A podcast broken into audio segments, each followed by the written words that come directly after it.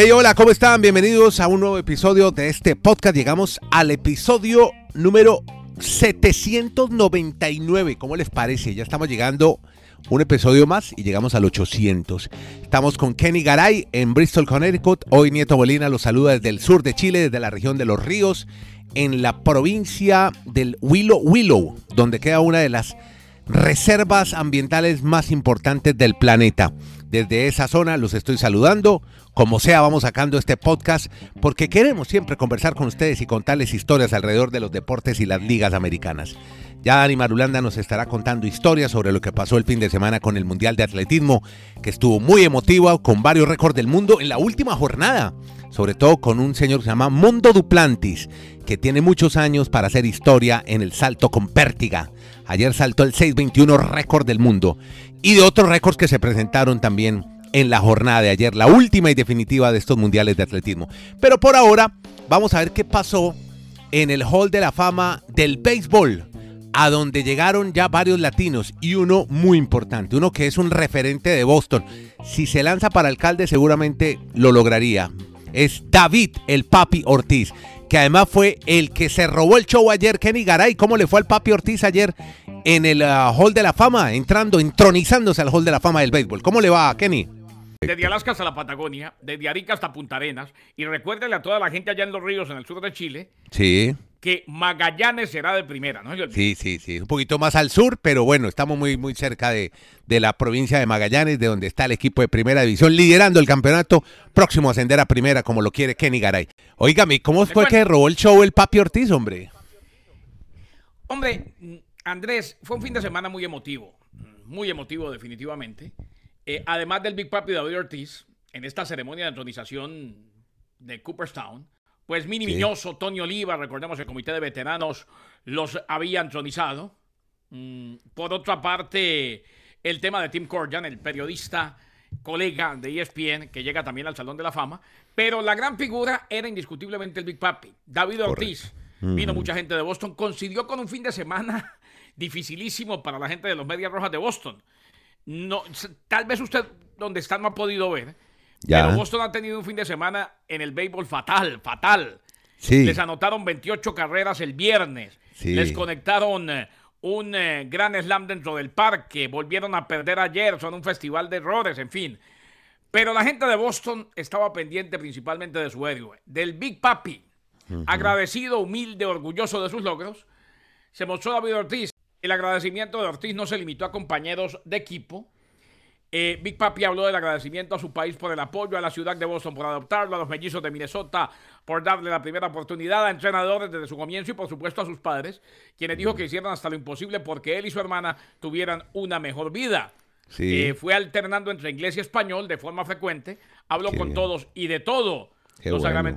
agradecimientos de David Ortiz fueron para los Medias Rojas de Boston y también a un gran hombre, un gran compadre, un gran amigo, prácticamente un hermano, Pedro Martínez. Es que cuando los mellizos de Minnesota dejaron ir al Big Papi, Andrés, Ajá.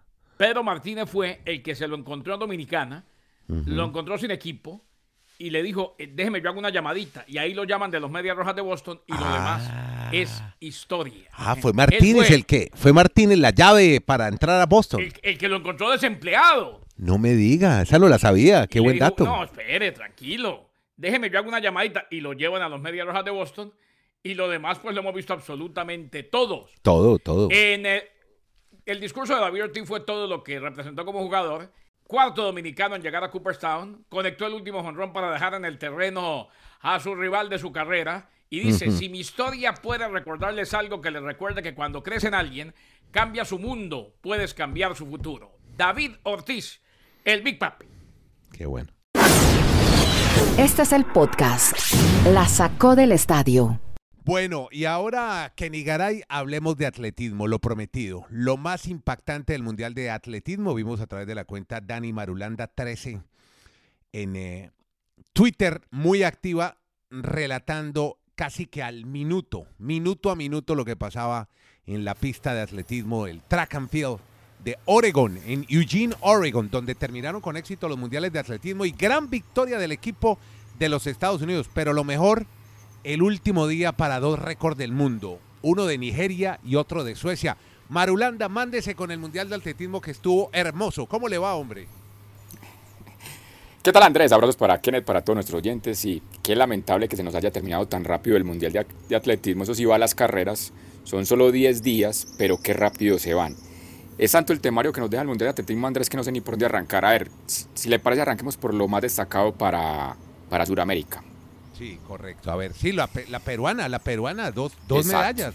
Qué bueno, hombre. Es la primera vez en la historia de un Mundial de Atletismo que en una misma edición un país de Sudamérica logra dos medallas de oro. Y eso recae en Perú, precisamente en Kimberly García León, la chica nacido, nacida, la huancaína. Sí. Cuénteme, cuente, eso, eso, cuénteme un poco de Kimberly, ¿dónde salió? ¿Quién es Kimberly? hay que hacerle un monumento a esa mujer, qué, barbaridad. Es, pues, oh, ese es el punto que en Perú hoy la gente dice tiene que ser la deportista de la historia del Perú. A ese nivel están llegando, porque, porque realmente Perú, pues la historia tendrá mujeres muy importantes en el voleibol, cuando en los 80 llegaron a, lugares de, sitios de honor de, de podiums de los mundiales, lo que hicieron en los olímpicos, pero nunca una deportista en un deporte individual pues haya tenido lo que ha logrado Kimberly. Una niña que desde los 5 años empezó a, a meterse en el atletismo a través de su hermanita, pues vio como un camino para verse en algún día representando a su país y se dedicó a la marcha después de muchas situaciones difíciles porque hubo momentos en que quería tirar la toalla, habíamos comentado que ella nunca había tenido un resultado de un top 5 en ningún evento, ni en los mundiales, ni en los olímpicos, pero que su logro más destacado había sido la medalla de, de plata en los Panamericanos de Lima del 2019.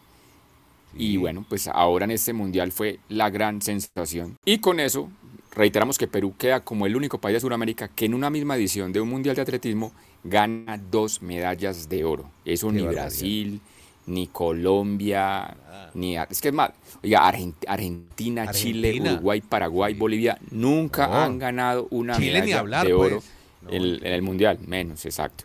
Pero vamos para esos países que algunos conocen exóticos o dicen exóticos y que ganaron medallas acá que nunca antes. Lo de Kazajistán, que lo habíamos reseñado en el podcast con Nora Yaeruto, es una chica que es de Kenia, pero que representando a Kazajistán le dio la primera medalla a este país de oro. Y este fin de semana, ojo a este nombre, Toby Amusan. 100, 100, 100 vallas en ah, mujeres. 100, ah, metros vallas en mujeres. Los hombres compiten 110, las mujeres son 100. Ella, Buena aclaración. Pues batió el récord del mundo. Batió el récord del mundo, Andrés. 12-12 en la semifinal impuso esa marca de 12 segundos con 12 décimas. Nuevo, obviamente es el récord mundial para esa especialidad. Y luego en la final, pues bajó el tiempo a 12.06. Lo que pasa es que por el factor viento, ahí tenemos que explicar que por el factor viento, pues no da la marca homologada por parte de la World Athletics. Ah, por la ayuda del viento no homologan la marca. Pero eso sí, ganando la medalla de oro. Exacto. Si el viento está más allá de un determinado parámetro, pues en este caso el de ella era 2,54, pues no, no se podía entonces darle el récord mundial. Eso sí le queda la medalla de oro y es la primera en la historia de Nigeria. Nigeria nunca había tenido un medallista de oro y en esa responsabilidad recae sobre esta atleta Toby Amusan. Otros países rápidamente, a ver que, que recuerdo acá si la memoria no me falla, por ejemplo, que ganaron por primera vez una medalla de plata. La India, Corea del Sur, o sea, países que uno dice que están evolucionados en algunos deportes y apenas ganaron por primera vez una medalla de plata. También medallas de bronce, por ejemplo, para Barbados. Primera vez que gana una medalla de bronce.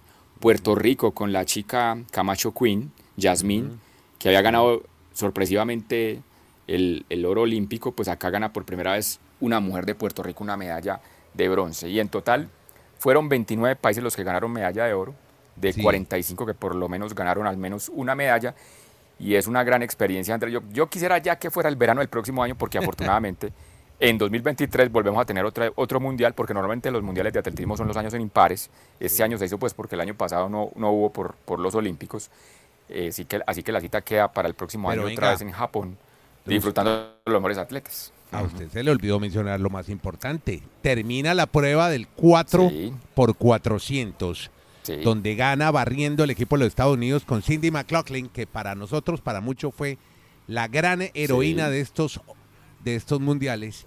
Y hay un muchachito de 22 años, un sueco, que no se va a cansar de romper récords. Cuente un poco la historia de Mondo, hombre. Pues para allá vamos, los otros dos récords del mundo. Ya reseñamos el de la nigeriana. El de mm. Sidney McCauley fue pues en la prueba individual de los 400 metros valles. Sí. Ella también bajó el récord del mundo o impuso récord del mundo. Y el de Armando Duplantis fue la última prueba de todo el Mundial de Atletismo. Incluso yo creo que él sabe que es tan grande que esperó que terminara el, relevo del 4x400 para que las cámaras estuvieran con él. Y él hace lo que quiera. O sea, él si quiere cada año puede programar un centímetro más y lo va a lograr. O sea, es que hace su ejercicio de una manera tan sobrada. 6.21. Ahora, 6 metros 21 centímetros puso eh, su, saltico, su salto mejor con pértiga, con pértiga o con garrocha, como también le llaman en algunos lugares del mundo. Este sueco que tiene una historia de vida muy interesante, pues porque él realmente es de Estados Unidos. Su papá es de Estados Unidos, su mamá es sueca. Lo que pasa es que él cuando estaba en las competencias juveniles decidió, pues por nacionalidad, competir por el país de la mamá, por Suecia. Por y por eso, obviamente, de la pues, mamá porque, por el, exacto, por el tema él estudia en Estados Unidos y él está muy americanizado ya y entrena en Estados Unidos. Todo, todo. Sí, sí, total. Pero ese muchacho no se va a cansar de ganar. Mire que en, las modalidades de 100 y 200 metros es la primera vez en la historia del Mundial de Atletismo que un país gana las seis medallas. O sea, oro, plata y bronce en 100 metros los hombres y oro, plata y bronce en 100 metros las mujeres. Y resulta que para el relevo 4 por 100, pues Estados Unidos era el gran favorito de que iba a arrasar en ese relevo de 4 por 100 y al final lo pierden. Claro se enredaron, se entregaron, se enredaron en una entrega de la estafeta mm. y ese relevo del testimonio les hizo perder la medalla de oro. Y a las mujeres, que quién diría que, Jamaica iba a perder el relevo 4 por por eso a veces es tan emocionante el deporte, pues lo perdieron.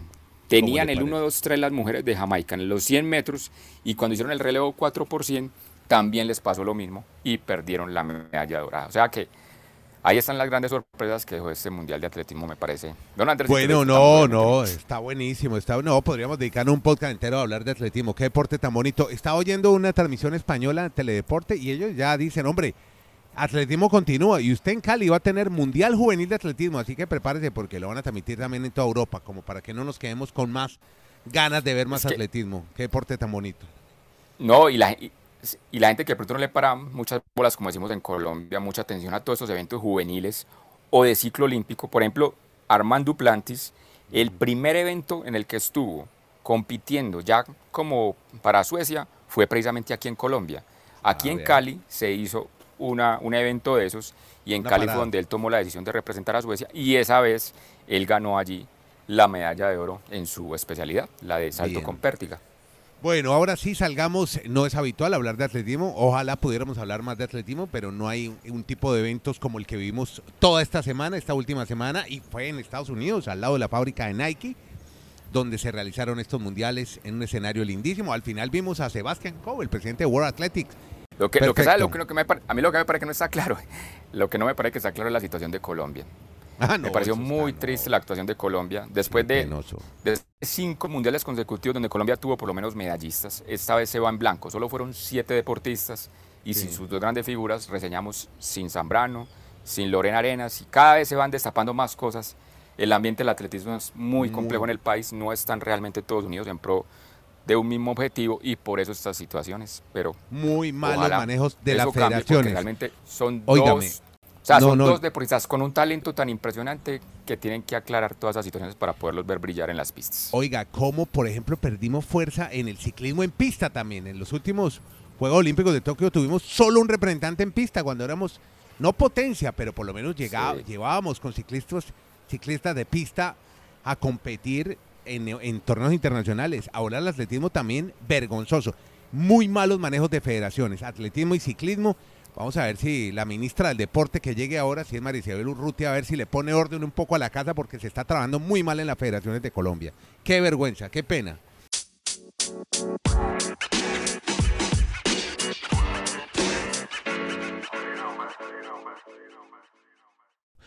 Bueno, qué bueno contar estas noticias porque tiene que ver con el deporte latinoamericano. La tiene Kenny Garay y un mariscal de campo mexicano regresa y muy cerca de México, con Los Ángeles Rams, ni más ni menos, el equipo campeón de la NFL.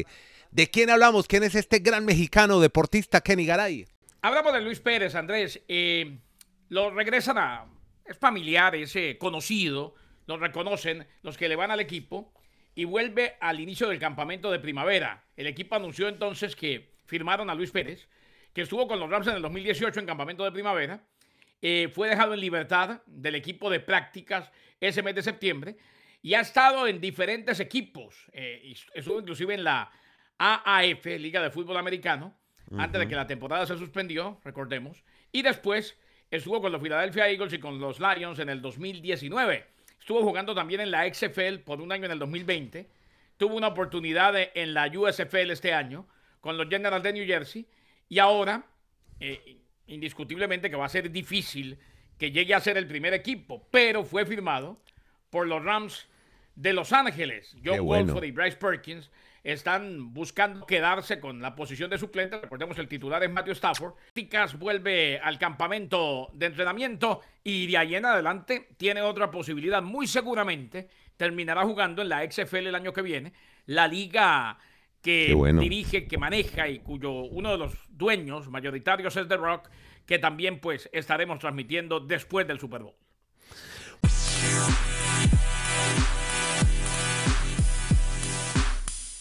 Más bien hablemos del béisbol, hombre. Volvamos a lo nuestro, los deportes americanos, nuestro nicho, como diría el profesor Garay. Fin de semana de barridas en Major League Baseball. ¿En dónde, Dani? ¿Quiénes, ¿A quiénes barrieron? ¿A quiénes les, a, ¿Con quiénes barrieron? ¿Con qué escoba? ¿A quién?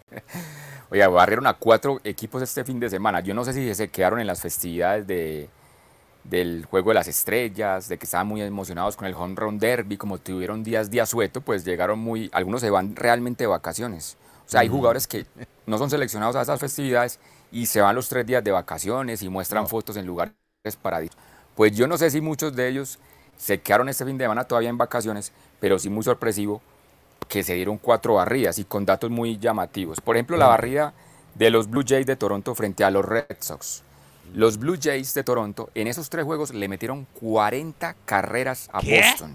No un partido en un, solo, en un solo partido le metieron o le anotaron 28 carreras. No, pero ¿qué le pasa? O sea, cuando estábamos viendo el juego, eh, es, la, es, la, cifra más alta que ha, que ha, conectado en la historia de la franquicia de Toronto en un juego, 28 carreras. Cuando llegaron a 25 estaban imponiendo su récord pues, de franquicia. Aunque no es el récord, me puse a, a, mirar cuál era la paliza más grande y hay que reseñar que, por ejemplo, los Rangers de Texas en el 2007 le metieron 30 carreras a los Orioles de Baltimore. Y en la Liga Americana, ay, garay, ay, Andrés y amables oyentes. En la Liga Nacional el récord, pues ¿quién lo va a tener? ¿Quién lo va a los tener? Marlins, en contra de los Marlins. El 20, en el 2020, a mí no sé, a la gente, obviamente a muchos no se nos olvida el 9-11, el 9-11 que es una fecha fatídica. A mí no se me olvida el 9-9, o sea, el 9 de septiembre del 2020 a los Marlins les metieron 29 carreras. Esa es la, es el récord en la Liga Nacional. Fueron los Bravos de Atlanta que a la postre del año siguiente fueron pues campeones de la Serie Mundial. Por poco igualar a esa cifra entonces el equipo de, de Toronto, 28 carreras que le anotaron un solo juego a Boston y 40 en total. Pero no hubo solo la barrida Andrés, hubo otras tres más. ¿Más? Las reseñamos rápidamente. Por favor. La de los cachorros de Chicago. Los cachorros de Chicago fueron a barrer a los Phillies de Filadelfia. Eso no pasaba desde el año 2000, que Chicago fuese de visitante a barrer una serie frente a los Phillies. Otra por la misma situación. Los Dodgers barrieron a los gigantes de San Francisco, pero aquí con una situación un, poco más condicionante, que fueron cuatro juegos. O sea, normalmente las series son de tres, es hicieron una serie de cuatro juegos desde el día jueves hasta el domingo. y los cuatro juegos ganados por los Dodgers, eso no, exacto, eso no les pasaba desde 1995 que fueran barridos los Giants en una serie de cuatro juegos frente a los Dodgers. Y finalmente, la última barrida fue la de los marineros de Seattle. Usted sabe que hemos hablado toda la semana anterior de que ese equipazo de Seattle, que tenían 14 triunfos consecutivos, pero que había que verlos cuando se enfrentaran a los Astros de Houston, pues llegaron los Astros de Houston con Altuve, con todas sus figuras, y tenga barridos los marineros de Seattle por los Astros de Houston en los tres juegos que tuvieron el fin de semana. O sea que una jornada muy atípica el fin de semana en grandes ligas, con muchas barridas muy sorpresivas. Muchas carreras. Bueno, Kenny Garay, sigamos hablando de NFL. Porque, pero estas, estas de las que me gusta a mí, con colorcito. Porque un señor. exacto, un dueño de un equipo de fútbol americano, pues resultó ser muy fanático del boxeo. ¿Por qué? Hombre, fanático del boxeo y dispuesto a pagar, Andrés. El dueño de los Colts de Mercy adquirió el cinturón de campeón de Muhammad Ali por 6 millones de dólares. Eh, lo ganó en una subasta, eso fue en 1974 esta pelea, luego de su triunfo sobre George Foreman en el Rumble in the Jungle en Zaire. Jim Claro. realizó la importante adquisición en un alto precio. El reciente movimiento de Arce no estuvo relacionado con el fútbol americano. La última adquisición de su creciente colección histórica, el cinturón de campeonato del Consejo Mundial de Boxeo. Esta pelea se la ganó, recordemos a George Foreman. Eh, fue la pelea donde Claro, famosísima. Pasó a ser uno de los favoritos de la afición local en Zaire. Claro. Tanto que cuando estaba peleando Ali, todos gritaban Ali Bumayé, Ali Bumayé, Ajá. Ali acaba con él, Ali. De acuerdo. Irse adquirió el artículo por la medio bobadita, señor Nieto, de 6 Sí. millones de dólares. Ajá. Luego de un proceso de presentación de ofertas que duró hasta cerca de las 4 Pues- de la mañana. Es la última pieza de artículos de Ali que llega a las manos de Irse. 65. Vea que es que este Irse, Andrés, eh, ha venido compilando una colección histórica de varios artículos. Van desde objetos extraños de rock and roll, la guitarra eh, negra Stratocaster de David Gilmour de Pink Floyd. Stratocaster. mejor que yo, en 4 millones. Ajá. La batería del baterista de los Beatles, Ringo Starr, Ah, 2.2 no. millones. No, ¿qué es esto? Documentos escritos por los padres fundadores de Estados Unidos. Sin embargo, para él, el cinturón de Ali representa uno de los artículos más caros que irse haya comprado. Podcast La Sacó del Estadio. En Twitter, arroba La Sacó Podcast.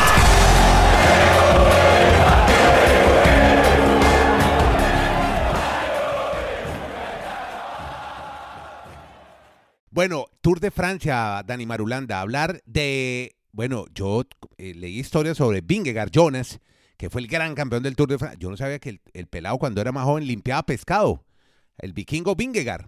Y, y ahora se ha impuesto Jumbo Visma Barrio, a pesar de que el mejor equipo fue Ineos.